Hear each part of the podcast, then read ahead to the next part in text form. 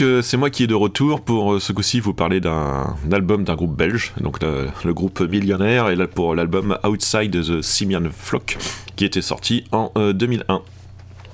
Voilà, donc Millionnaire, euh, je, les ai connus parce que d'une part, euh, leur leader, Tim Van Hamel, euh, avait joué dans, dans Deus sur la sur la période The Idol Crash.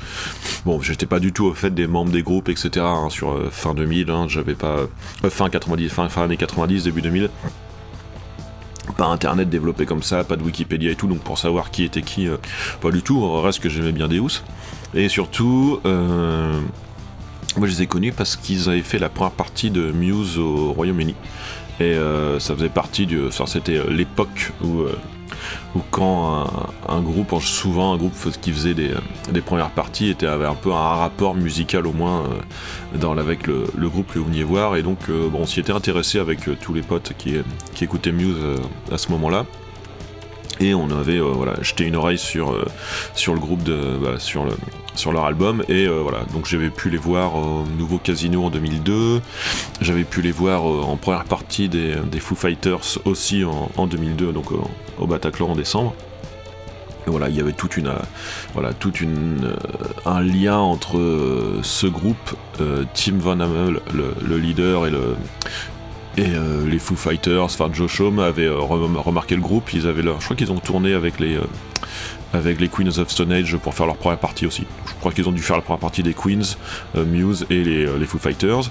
Et euh, Joe Shom et Alain Johannes ont fait des, des parties de guitare sur des, sur des albums du groupe, des albums plus tard en fait, que j'ai pas trop écouté. hein. Moi j'ai écouté le j'ai écouté leur premier album, hein, Outside the Simian Flock, j'ai écouté Paradisiaque, après j'ai, laissé tomber, même si j'ai été les revoir en 2017 au point éphémère, voilà, avec euh, une histoire un, un peu en mode euh, revival, mais c'était pas, euh, mon souvenir est pas si, pas si vivace que ça, enfin pas si bon que ça.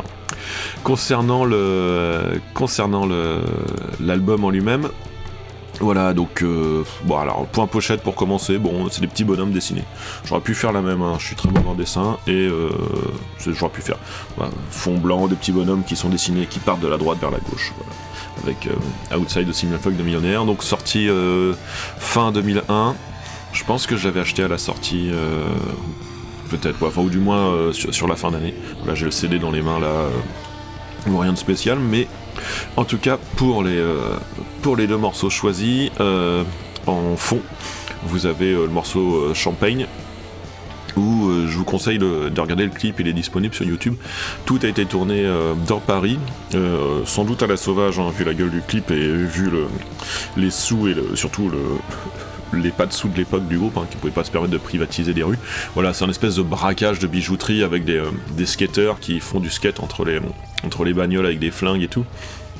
Ça passe dans le nord de Paris et ça finit euh, en, en roller euh, sur le, sur le périphérique au niveau de Porte-Maillot. Et voilà, donc je peux vous dire qu'ils ont sans doute pas pu privatiser comme John Wick un bout de Paris euh, pour, pour pouvoir tourner leur clip. hein. Voilà, donc euh, Champagne, voilà, euh, le clip est disponible. Et après, je vous mettrai euh, Body Experience Review. Voilà, qui sont pour moi les deux morceaux les, mieux de l'album. Après, le reste s'écoute très bien, hein, mais il n'y a, y a pas de problème.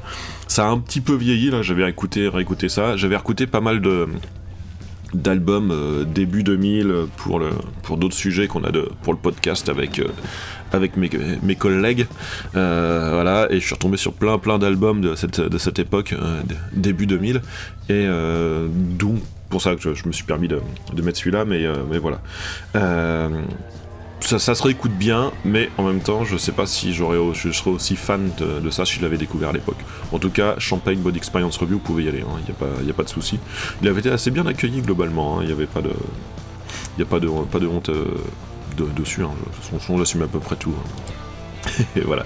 Euh, Tim Van Hamel, voilà, après lui, il a continué sa carrière, il a euh, dans différents groupes, il a rejoué avec le dans, un- dans un side project fait par un de ses, euh, ses anciens musiciens.